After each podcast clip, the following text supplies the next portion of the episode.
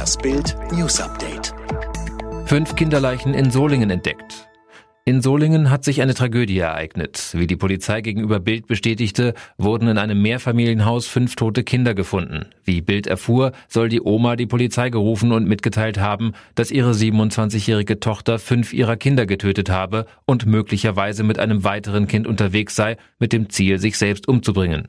Um 13.46 Uhr sprang die Mutter dann, rund 35 Kilometer entfernt, am Hauptbahnhof in Düsseldorf nach Bildinformationen an Gleis 11 vor die S-Bahn 1. Sie überlebte schwer verletzt. Russland wirft Bundesregierung Vergiftung Nawalnys vor. Kreml-Kritiker Alexei Nawalny wurde mit dem chemischen Nervenkampfstoff Novichok vergiftet. Das teilte die Bundesregierung am Mittwoch mit und forderte von Moskau umfängliche Aufklärung. Doch in Russland will man von den Anschuldigungen nichts wissen.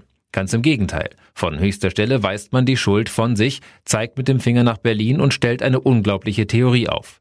Kreml-Sprecher Dmitri Peskov erklärte, bei Untersuchungen Nawalnys in Russland seien keine toxischen Substanzen identifiziert worden. Bedeutet, Nawalny wurde demnach erst in Deutschland mit Novichok vergiftet.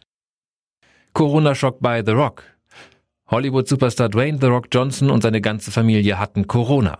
In einem Instagram-Interview spricht er ausführlich davon, dass auch seine Frau und seine Kids positiv getestet wurden. Ich kann euch sagen, erklärte The Rock, dass es eine der herausforderndsten und schwersten Erfahrungen war, die wir als Familie je durchmachen mussten. Seine beiden kleinen Töchter hätten nur leichte Symptome gehabt. Für ihn und seine Frau Lauren Heshian sei die Infektion aber hart gewesen. Das Virus sei ein Fakt.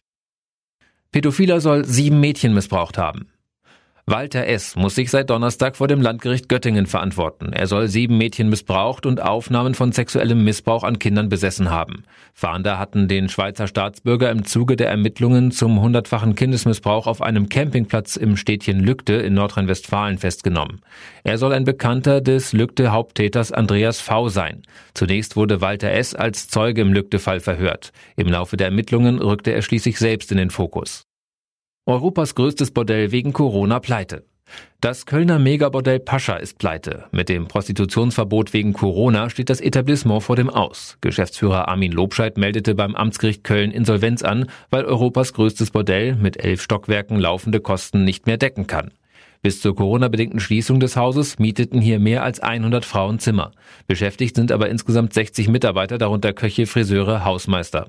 Ihre Zukunft ist jetzt ungewiss.